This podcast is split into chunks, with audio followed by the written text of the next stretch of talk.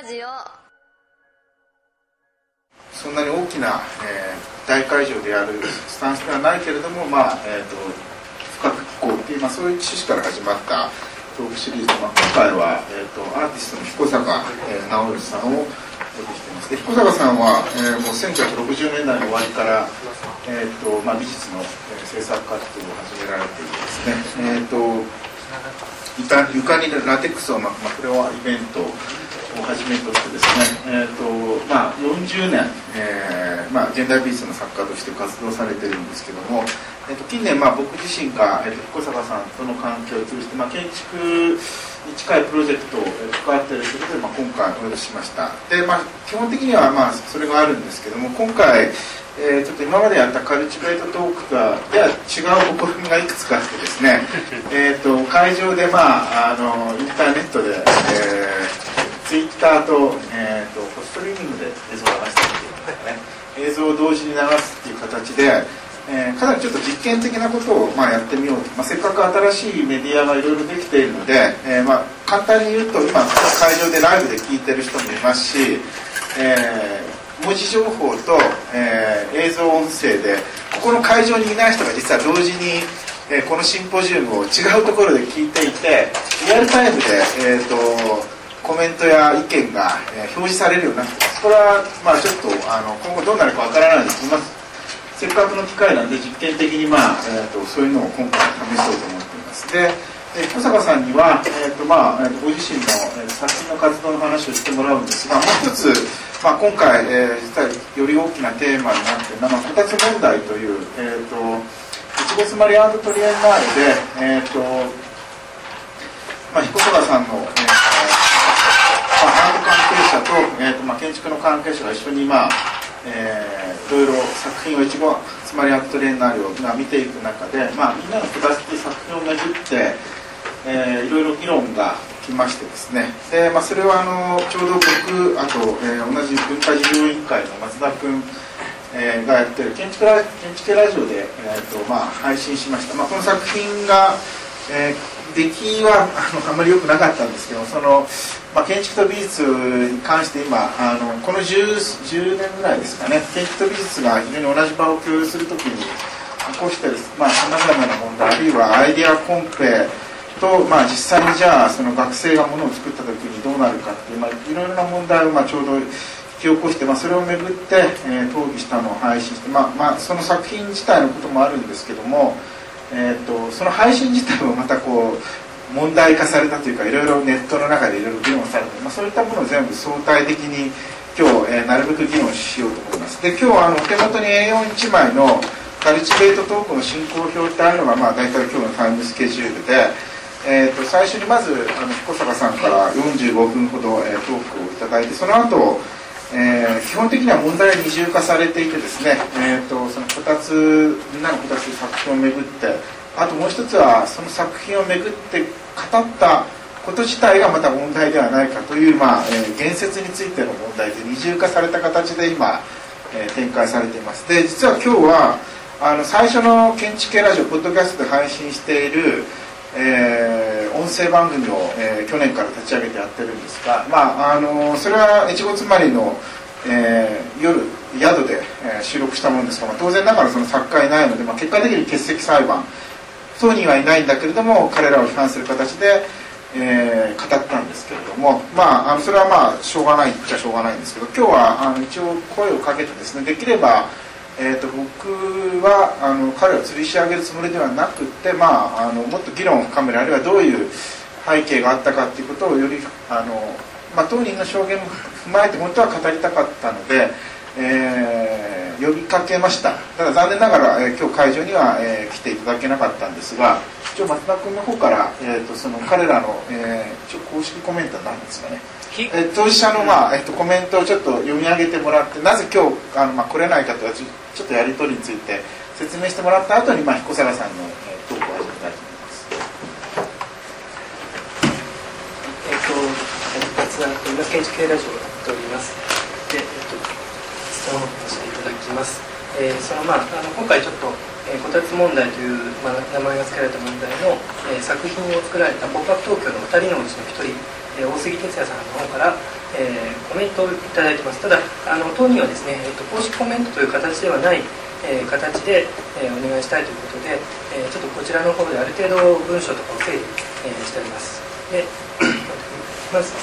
その次のコメントは「ポップアップ東京」の大杉哲也さんとのメールのやり取りの要約を示すものです。で相方の伊藤智隆さんとのコンセンサスを取る時間がなく、え後々、まあ、意見が変わる可能性も否定できないのであのちなみにこれは、えー、僕が書いた文章です。であくまで公式のコメントではなく本人のある時点における気持ちを示すための、え、参考程度にしていただければと思います。で、メールの全文引用はしか控えてほしいということから、えー、松田の方で多少内容を整理して要点のみを伝えたいと思います。まず大杉さんは作品についての批判は受け入れているそうです。また作品も満足いく形でできたとは思っていないそうです。そしてやはり一部に不快感があったこと。それがイベントに参加できない理由だということも明かしていただきました。次から、大杉さんの文章の、え、引用です。で私は批判を封じ込めたいとか削除してほしいとは思っていません。批判を受けて当然であるので前にも申しましたように作品の批判はしていただいて全く構いません。取り上げることの意義も理解していますし建築系ラジオの活動は大変素晴らしいものだと思っています。笑いながら議論す議論することも多くの人の注目を呼ぶことになり結果的には良かったんだと思います、えっと、ただしですね、えっと、これは僕の、えっと、注釈ですがただしこれは建築系ラジオの側にとっては良、えー、かったのではないかという、えー、ことそうです。次からまた大杉さんの、えー、テキストで、え、ただ、えー、〇〇様の発言の一部については、えー、これはあの僕の方で名前を伏せさせていただきます。が作品の批評の限度を超えて誤解を与える表現があったのではないかというのが、えー、少し気になっただけです。そのような点がなければ私はイベントに参加してみたいと思っていましたがラジオを拝聴し参加するというのはやはり難しくなってしまいました。どうかお許しください。でえーと、またですね本人の今後とそれからこのイベントまた建築系ラジオについても、えー、大杉さんの方からコメントをいただきます。次から、えーと、発言、えー、の引用です。前にも申しました申した通り私は今後建築ではないことで頑張っていきます。今回取り上げていただいたことは本当にいろんな気づきの機会になったのでどこに行っても自分にとってプラスになることです。それについては大変感謝をしています。これをバネに新しい場所でも邁進していきたいと思っています。どうもありがとうございました。本日用があるのでイベントの中継などは見れないのですがイベントで有意義な議論が行われることは期待しています。また今後の建築系ラジオのますますのご発展もお祈りしています。お杉哲也あと1点だけ加えるとですね、えーと、こちらの A41 枚の進行表にも書いたんですが昨日あ昨日とですかね。彦坂さんが情報漏洩問題っていうのを起こしたんですが、えーと、それについては、えーと、この12、えー、今日の午前ぐらいですかね。12時間ぐらいかなり頻繁に面のやり取りして基本的には解決というか、まあ、あの当事あの当事者同士のえ話を僕らでおおむね解決しています。それについてはまた、えー、触れたいんですがただまあちょっとプライバシーも関係するので、えー、この場ではそれほど取り上げなくて、えー、ただ、えーと、終了後また議論は継続しましてえーと、ただ一つ残念だったのはあの本当は彦坂さん自身と、まあ、大杉さんの話をつないで、えーまあ、それについて、えー、僕はコミュニケーションを取るように言ったんです。なかなかちょっとそれは最終的につながらない形で、えー、現時点を迎えていますがただあのそれぞれについてはおおむね解決はしています。で、まあ、それについて小坂さんからコメントしてもらった後トークという形でよろしいですかね。えー、まず、えー、まずあのプライバシー個人情個人情報をその漏洩していることに対してはあの、えー、自覚してやっておりますがあの大杉哲也さんと伊藤富孝さんの、えー、を傷つけたということで、えー、深くお詫び申し上げます。それからあの増田達さんもうこれは松田さんと全然あの相談してやったことではないので、えー、松田さんは非常に被害者でございまして、えーえーまあ、松田さんが私にその、えーえー、2人の情報を流してしまっているというのは単純なその、えー、基本的に信頼関係があったものだから、えーまあ、そのまま無防備に流したので、えー、全く悪いのは私だと思っています。えただ私の側の方の問題で申し上げますと実は建築と美術の関係というのはかなりあの難しい問題がございましてアートスタディームっていうあの建築と美術の、えー、で、えー、20世紀の100年間をあの5年ごとに割って総括するという、えー、勉強会をやっていた時の第1回目でもそうなんですが、えー、美術の美術の方はですね建築は能天気でそのなんていうかなまあひどいねというのが露骨にあったんですね。1回目のあの原田光さんというあの、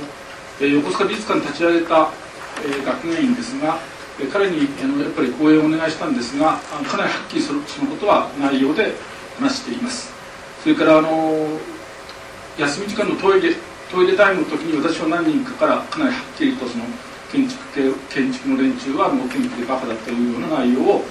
えー、言われて、えー、その内容というのは何かと言いますとあの菊竹聖君さんのあの海上都市とかああいう大きなプロジェクトに対して非常に理解なんですね。全体にあの美術関係者はの多くというのは私は建築見るの好きですけど多くの人は建築を干渉しません。でそれはあのいろんな理由があると思いますが建築の人たちやっぱお金がかかってるので、えそういうことに対して、えーえー、拒絶感があるのかもしれないしあとデザインだというふうに思っている。日本の中ではやっぱりデザインという言葉で建築が語られますのでただ建築っていうのはもともと大芸術でありまして、えー、例えばゴシック美術について語るときにゴシック建築を抜きにしてはゴシック美術は語れないです。あのほとんど美術史というのは建築史を語っていかないと美術史は絵画史とか彫刻史は語れないです。あくまでも絵画彫刻というのはえー、建築という大芸術の中にあってこう展開してきてるわけでありましてそれそれはあの例えば、えー、戦後美術についてもそうですして1950年代の、えー、美術を語るときに、えー、丹下健三さんの建築とかあるいは60年代でしたら菊竹聖君の建築を抜きにして、えー、日本の現代美術史を語ることは私は間違いだと思います。しかしにもかかわらず現実には日本の現代美術界は建築について全部眠ってしまってるんですね。でこれは国際常識に反します。アメリカの場合には明確に建築と美術はあの並行して語っています。ですから国際常識に反するこういうそのローカルな状態を私は打破しようとしてきてましたので、えーまあ、今回の問題もそうなんですがあの私が、まあ、2回にわたってですが1つは、えー、削除されたあのブログからキャッシュで、えー、アップしてしまったのとそれから、えー、個人メールでアップして、えー、ただ私の少なくとも聞こえてくる範囲で言うとあの建築のお二人のそのご苦労というか、えー、うまくいかなかった理由っていうのは非常にこうよく分かって共感のある、えー、意見が聞こえてくるようになりました。あのやっぱりその美術と建築だと随分その建築家の人たち大変なんですよね。それから特に、えー、の美術の場であるああいう一の妻トレーナーに入るとその予算面でもかなり限られてますので建築というのはやっぱりかなり予算的に大きい仕事をなさってきてるので低予算にされるとあのやっぱり土俵に乗るのが難しいっていうことはあると思います。ですからまあそういうその背景の中で言えば私は私のやっぱ必然性があったということでそれで決してあの、えー、大杉さんや伊藤さんをためにするためにやってたのではないということはまあ一応申し上げておきます。さてあの時間がないのでちょっと急いでまいりますけれども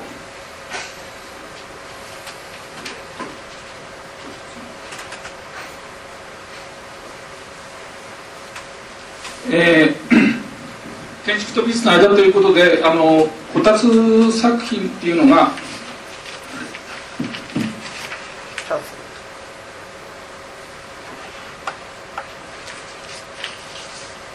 えー、まず、えー、ザ・プレイの仕事をちょっと見ていただきたいんですが、えー、まずこれがあの今回の1月前にトレーナーに出た、えー、大杉さんと伊藤さんのこたつの、えー、ドローイングです。でこれが出てくるんですね。住民でみんなで作るみんなのこたつというのが出てくるんですがこの仕事が非常にあの図でこれがそそういうものですね。大きなあの台の上にこたつが乗ってまして、えこういう形で、え展示なり、えパフォーマンスがされていきました。これはダンスのパフォーマンスで、え彼らの今の今でも彼らのブログの中にあの踊っている映像が残ってますので、え見ていただければと思います。でこの仕事と、えー、ザ・プレイの池水圭一さんっていう人がリーダーですが、えー、仕事が非常によく似ています、えこれはだから伊藤さんえー、大杉さん伊藤さんがあのコピーしたということではないです。あの間接的に多分こういうものが伝わってったんだろうということでご紹介しますがこういうふうにあの、えー、同じような白い台を作ってます。それが1971年です。でこういうふうにあのみんなで取り囲むみたいなことをしておりまして音楽演奏会もやっています。これは2会場でやられてまして東京都美術館とあと京都市美術館ですね。でこれ比較しますとよく似ているということを分かっていただけると思うんですがでこれなぜこういうのが似た状態が出てくるかっていうことが、まあ、あのはっきり言えないですがあの興味があるんです。それで、えー、まずちょっと翌年ですけど1972年になるとこの、えー、アカンシーっていう作家が、えー、床をこうせり上げてですねその下に自分が入っているという作品を作ってます。これは一応アメリカ美術史に残る作品です。でですつまり床が問題になってくるんですね。でなぜ床を使ったかっていうとそのちょっと前に1966年まで戻るとカール・アンドレがこういうふうにあの、えー、レンガをこう並べてただけの作品っていうのを作っています。これもだから床をあのかなり主題にしているというか従来の、えー、彫刻というものとは違います。でこれはあの1966年というのは、えー、アンドレの仕事としては非常に一番早い作品です。でこれがさらにこういうふうにあの床に、えー、金属板をただ敷いているというような作品を作ります。これもあの美術史の中に残る名作です。でこれどうしてそういうことが起きてくるかというと一つはプロックが床の上で絵を描いたということがあります。これは1950年代まで戻りますがであつまりこれそれでその理由というのはアメリカインディアンの砂絵の影響なんですがアメリカインディアンが砂砂絵を描いてる写真がどうしても手に入らなかったので省いてありますが、えー、つまり未開民族が、えー、水平絵画を描いているという事実が美術家にとって興味深くなるんですね、まあ、ナスカの地上絵は典型的にそうです。つまり絵画というのは壁の上でタブローのようにして見るのではなくて額縁絵画ではなくて水平絵画というものがあったんだということですね。で水平絵画というのは実はまあ本当はもっとたくさんありまして床面のモザイク画とかですねポンペイに行くとあの自然のナチュラルのあの石使った大変美しいあの床画があります。それからあのもっと原始段階に行っても岩の上にこう線を彫って色をさしているようなものはいくらもあります。でこういうものがあのアーティストに影響を与えて、えー、いわゆるアースワークとかラウンドアートとかっていうものになります。これが大体1968年ぐらいですね。でまあ一番あの大傑作ですけどこのスミスソンの、えー、スパイラルの作品っていうのは大傑作でありましてこれはまだえーと、残っています。ただあの水が非常にこう水位の低い時に作ったものですから全体に水位が高いので何年かに1回しか出てきませんが現存している作品です。でさらに、えー、マイケル・ハイザーの、えー、こういう砂漠に彫った作品がありましてこれが残ってないような感じなんですがこれが、えーと、リベスキンドの、えー、ユダヤ美術館ベルリンにあります。これ私も見に行ってますがこれの形との関連が言われております。これはすでにそういう論文が、えー、書かれていてそれはあの五十嵐さんとか南さんに私も教わったことですが、まあ、非常に見るとよく似てるというか、えーと、実は私が個人的に申し訳ないですけどこのマイケル・ハイザーより後ですけどリブスキンドよりも先にやっぱりこういうこういうのジグザグの線を使った作品を作っておりまして、えーまあ、その辺もあって私は非常にリアリティが高いです。であのまあもう一回戻りまして2009年の建築家の、えー、やった仕事と1971年という、まあえー、かなりの年月の離れた仕事がこう非常に類似してなぜ立ち割れてくるのかっていうことは、まあ、興味深いんですね。それでですから大きく言えばその、ま、あのポロックの前にアンドレ・マッソンが砂絵を描いてますのでアンドレ・マッソンってあのシューリエズムの、えー、作家の一人でありましてブルトンが肯定的に言ってるのはマッソンなんですね。僕らはどうしても日本だとダリとかエルンストをあのシューリエストと思いますがあのシューリエズムのその元元祖というか、えー、帝王であるそのブルトンは、えー、ダリダリは特に否定全面否定ですから。実はマッソンなんですね。でマッソン大変いい仕事をしておりましてマッソンの砂絵が実はアメリカ美術に展開してポロックに結びつくんですね。ダリはそういう意味では現代美術の展開というのはなあのメインメインストリームに関してはないです。ボールに関してはたくさんありますけども。ですからマッソンが大きいんですがマッソンポロックっていうのは砂絵を描いてえーまあ、ラウンドアートとか水平絵画の興味が湧きを持って大地や床などの重などが重要なアートの領域として見えてくるようになります。そういう中で池光圭さんの「ザ・プレイのこういう「ベンチ」という作品が登場してくるわけです。でこれ今ちょっとあの時間がないのでうまく説明できないんですけど手短に言いますと原始社会が原始社会があって原始社会っていうのは基本的にはもう家族論で言えば血縁集団です。120, 120人ぐらいの血縁集団。で農業で定着して、えー、土地に住み着きますから支援集団ができてきます。でさらにの産業革命になると、えー、新しく学校制度とか、えー、軍隊制度とかそういうのができてきますから学閥が生まれたり会社ができて社閥が生まれたりしてこの家族というのは家族核家族です。つまりえー、血縁集団遅延集団核家族それで今の浄化社会で、えー、なんていうかな今一人所在があの日本東京ですと51%というふうになって、まあ、家族がかなりバラバラになってくるわけですけども、えー、そういう状態になってくるっていうふうに、まあ、その4つの段階分米段階で、えー、こういう関係が移動してくるというマトリックスを今私が使っておりましてでこれをこれが便利なのはですね実はこっち側はないんですがこれはないんですがこれはこうずっと降りてくるんですね。つまり現在を見ると4つの家族関係が並列してくるっていうそういうふうになります。でこれはだから美術でも建築でもそうですけどかなり複雑な様子を僕たちは今生きてるっていうことがありましてでそのことを説明しないとなぜアースワークが出てきたかっていうのは分からないんです。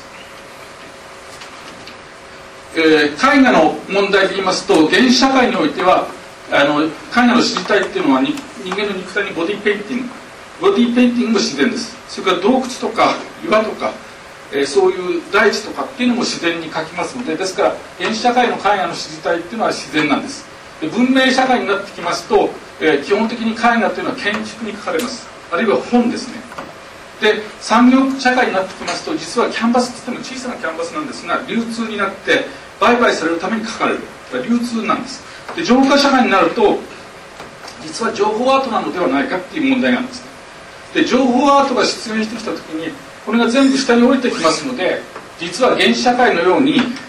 自然の上に作品を作るっていう手が残ってるんですね。でアースワークの出現っていうのはこの情報アートになった時にここはもう一度再評価されるようになったというふうに私なんかは考えます。ですから実際に情報はあのアースワークの大半というのは私なんかでもそうですが本物を見ていません。情報だけです。でそういうものがあるんだという情報ですね。つまりですから情報アートが成立してるから第一にやるんだということです。で私の場合ですと情報アートが成立するから建築にもう一回美術作品を還元していこうっていうことをやります。私だけじゃないですけどその今の、えー、床を作ったりなんかする作品というのはそういうことです。その場合ですからここだけ見てると間違えるっていうか常に情報アートがくっついてるっていうことを、え、考えないといけないと私なんかは思います。ですからその、えー、まあ、ともあれその2009年のみんなのこたつの登場っていうのはつまり、えー、1971年の状況と無関係であるとは言えないというふうに私は思う。で彦坂の仕事っていうものを見ますと実はその2つの71年72年よりもちょっと前の69年からそういう作品を展開し始めます。69年70年です。で69年ですと玉美大のバリケードの中にこういう透明ビニールですがえー、100号サイズでただ床に敷いてます。で100号サイズっていうのは実はキャンバスの木枠に一度貼ったものがあってでそれが床に落ちてくるんですが、えー、床だけを透明ビニールでこう覆ってみるという作品です。でこれはその後76年にももう一度やられてますがでさそれで、えー、ちょっと戻ります。やられてます。で、えー、次の70年1970年になりますと、えー、東京の世田谷の自宅の八丈間の畳の上にラテックスという液体ゴムを流します。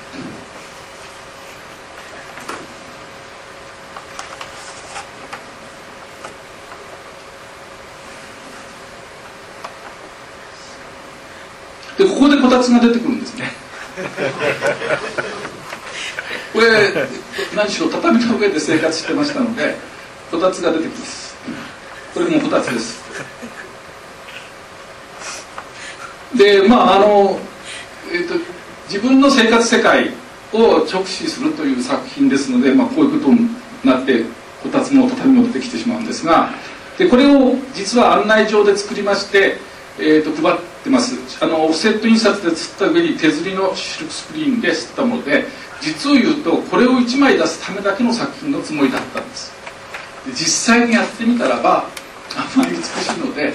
見せたくなってしまうんですがなぜこういうのをこれだけでやろうとしたかっていうとその当時今もはや名前忘れられてますがアリソン・ノールズっていう作品作家がいましてその人が例えばエッフェル塔に登って、えー、誰もいない無聴衆のためにという作品なんですが、えー、自分の女性ですけど自分の髪の毛をただ切るという作品やるんですね。で、えー、それについて私は文章を書いてかなり痛烈に批判してるんですがにもかかわらず批判しながら継承化してるというかあの作品っていうのはだからこうある意味で観客がいるかいあるいは少なくてもよくてでそれを情報として流せば成立するのではないかというそういう情報アートの先駆けの時代なんですね。で実際その頃メールアートっていうのはずくたくさんあります、まあ、代表的なのはカーロンさんの「私まだ生きてる」というあのハガキを出し続けるという作品がありますけども、えそういう時代背景です。でこれはあの評価されまして実はクイーンズミュージアムニューヨークにあるクイーンズミュージアムのグローバルコントチャリズム展のカタログの表紙になりました。それからゲッティゲッティっていうあの、えー、美術資料を集めてるインスティテュートがありますがそこも買ってくれてます。であのここ書きませんでしたけどあとテートモダンでも展示されてます。ですからその、えー、たたかが1枚のハガキですけども一応その評評価の、えー、目というものはあの私もだから思い込みではなくて、えーそういう時代であったということなんですね。だから評価される。でさらにあの続いて1972年に京都へデリバリーイベント引っ越しですけどもやります。あの彦坂という名前なので引っ越したかと一時期言われておりましたがこれはギャラリー16なんですがそれをあの穴開けてこう畳引いてそこにまたラテックスを流してるんですね。でこれがあの乾く時に畳がデコボコしてますのでこうムラムラになっていきましてちょっと入れたつもりが落ちてしまってますがこれ引き剥がしていくんですがあのラテックスを乾いた後を剥がします。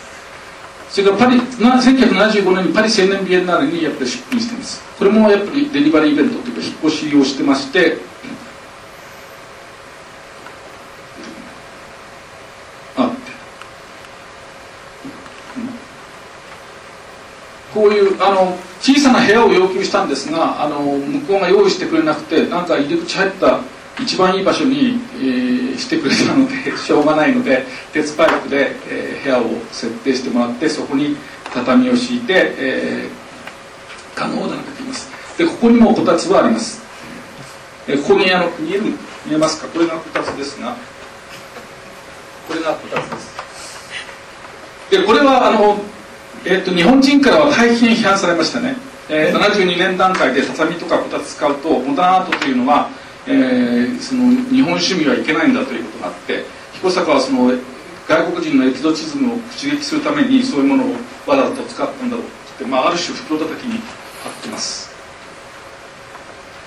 でまあ今みたいなその和物の流れがその後相田誠さんとか小沢剛さんに影響を与えていくということで、えー、佐原宏さんなんかだから私のこと嫌いなんですけど書くというのはそのえー、経営学的に私の方が早いということなんですね。それからさらに世田谷美術館の1970年代の前衛展でここでもラテックス流しています。これ流すとまず白いんですけどだんだん、えー、半透明になってきてで最終的に茶色い透明ですね。一応透明感あるんですけども、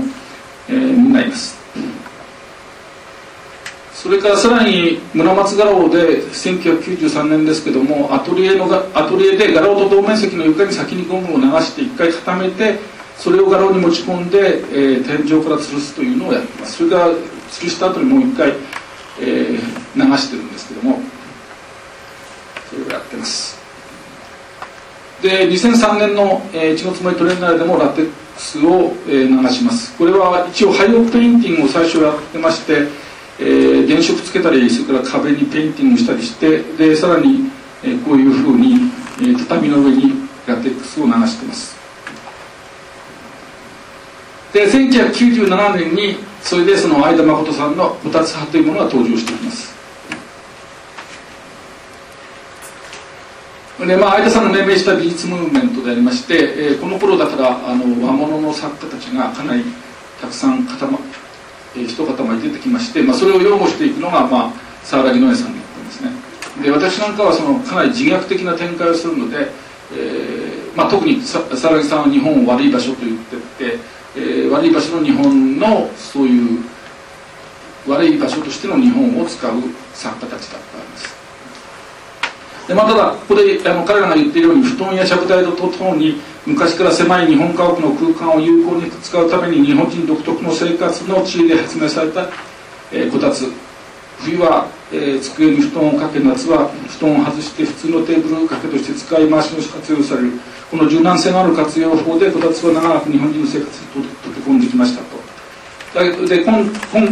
本店のこたつは欧米の規範への標準を強いる現代美術とその対極にある不自然な伝統回帰双方への違和感の象徴として使われてますと。でこたつというのはだからそういうあの、えー、欧米の現代美術と、えー、極度の、えー、日本ナショナリズムの美術との、えー、中間として構想されてるわけですね。でまあそういうそういうものが私がある意味で先駆者だったというふうにえー、沢良さんの日本現代美術なんかの扱いを見てるとそういう位置づけであるようなところがあります。でこういうこたつ派の活動みたいなものが、えー、それほどその、えー、大杉さんとか伊藤さんがご存知であったかどうかっていうのは分かりませんが、えー、今回私の方は用意してきませんでしたけどあのえ前に五十嵐さんがやっぱりあの彼らの影響関係を示すようなあの建築を拾ってらっしゃいましたけどもそういうところにもやっぱりこういうこたつに対する評価みたいな流れが、えー、意識しようと無意識であろうとこう空気として広がっていくんだろうというふうに思います。それでことで、まあ、最後はあの、えー、ちょっと予定よりも早く進んでおりますがまあ、えー今回の仕事を見せたいと思います、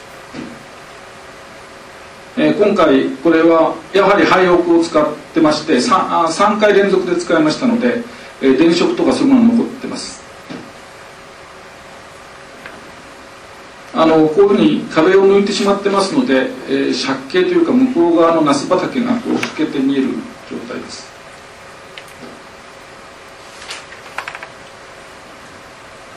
これは反対側から入り口の方を見てますが。であの素材としましてあの間伐材を使ったり竹を使ったりしてましてで、まあ、木に竹を継ぐっていう言葉、えー、と、えー、こういう作品それからまあ壁には、えー、ハイオペインティングの続きで内部にもペインティングをこれもあのペンキ絵ですけどあの普通の家庭塗料を使って非常に早く描いていくペンキを描いてます。で間伐材、まあ、1000本ぐらいですけどこう輪切りにしたものを敷いてます。これはあの津南の山で、えー、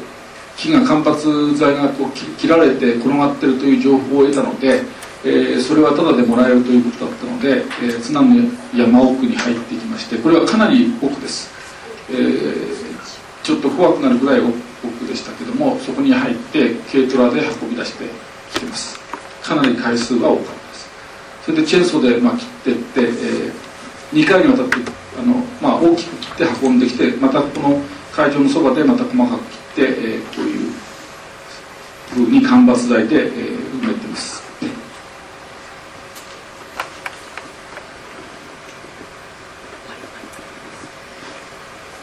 であの壁には、えーと、人は牧畜責にあらずというまあこれは別にあの中国の、えー、ことわざに人は牧責にあらずという言葉があって、えー、それにまあ竹も刺してるので、えー、牧畜責にあらずというふうに、えー、しておりまして間伐材ってまああの淘汰ですので、えー、結局淘汰とまあこれも20年から30年経った木が切り倒されて淘汰されてしまうんですね。つまり切らないと他の木が大きくなれないので、えー、淘汰されてしまって、えー、かなり感慨深いところがあります。で、えーまあ、ちょっと時期的にもその、えー、派遣切りとかそういう問題がありましたので、それに引っ掛けて、えーまあ、そういう淘汰の問題。で、まあ、根本的にあるのは、えーと、実は私はその情報社会っていうのは水が沸騰するようにこう沸騰して、えー、水が H2O が、えー気体状態になって、えー、つまりそれまで川のように流れてた歴史が実はその希少化してしまってるんだという主張をしてて気体気体分子っていうことをかなり強調してますので、えー、床が沸騰する状態みたいなものを、えー、この間伐材で表現してみようとして、えー、ます。えーと、じ実を言うと今回この場所でやるの3回目でして、えー、かなり燃え尽きてて、えー、本当に言うともう作れないっていう状態だったんですが、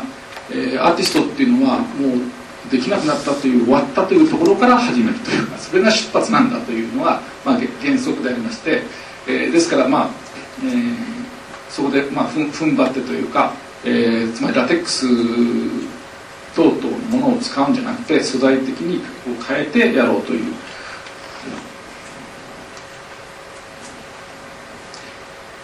えー、すいません。ちょっと早い理由は一つはあの真ん中の部分が 今見たら抜けてましたああそうなんですね、うん、まあしょうがないです。あのえっ、ー、と仕込んでたんですけどあのかなりバタバタしてたんで多分保存しかけてたんです、えー、ちょっと早くて申し訳なかったですけども、えー、こういうことを、えー、してきました、えーざざっとお話ししますと実はここ、えー、一のつまりトレーナーの私が選んだタムギという村は、えー、いわゆる山村でありまして、えーと、街道からかなり奥に入った山の中なんですね。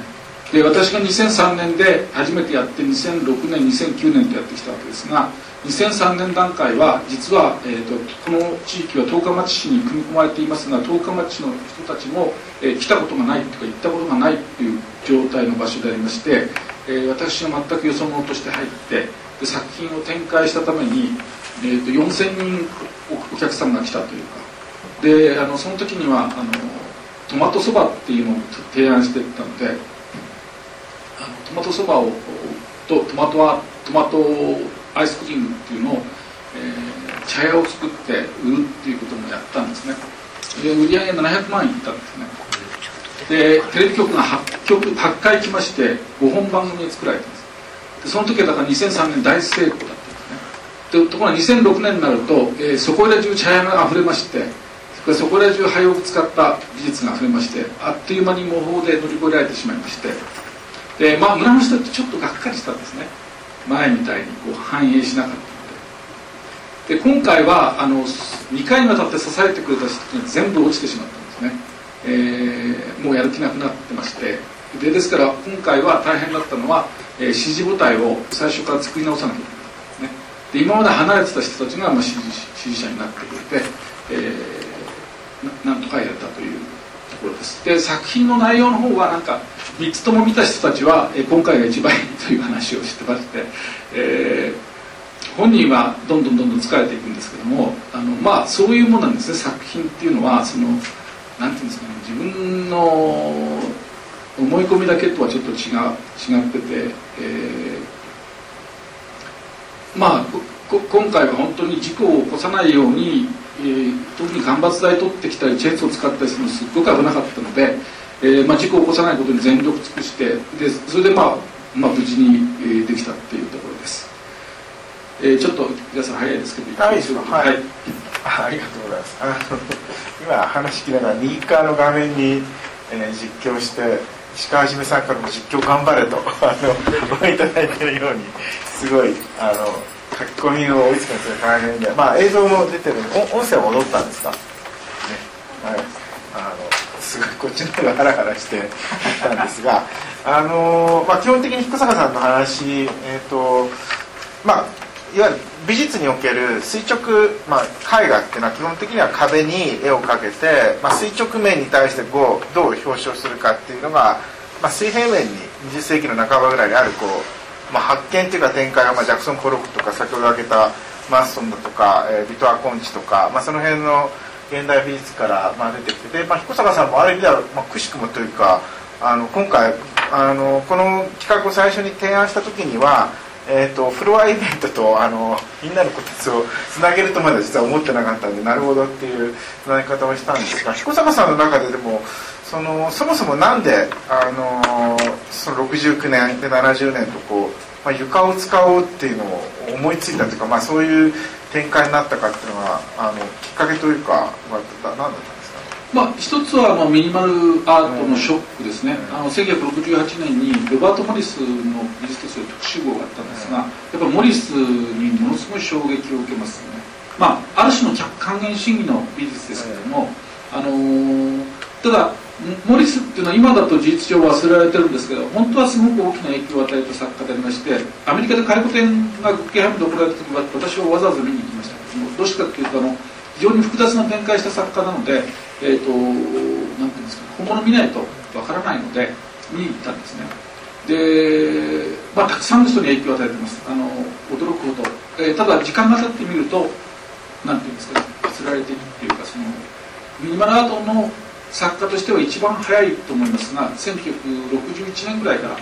えー、ですから63年ぐらいはもう本当にすごいものを作っててジャドよりもすごいですけども結局残るのはジャドが残ってくるっていうようなこ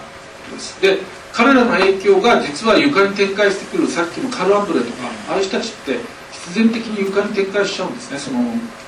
えー、美術作品もですからイリュージョンではなくてある種のその物質っていうか現実界にこう還元していく流れが出てくると、えー、重重力に従ってしまうんですかね。こう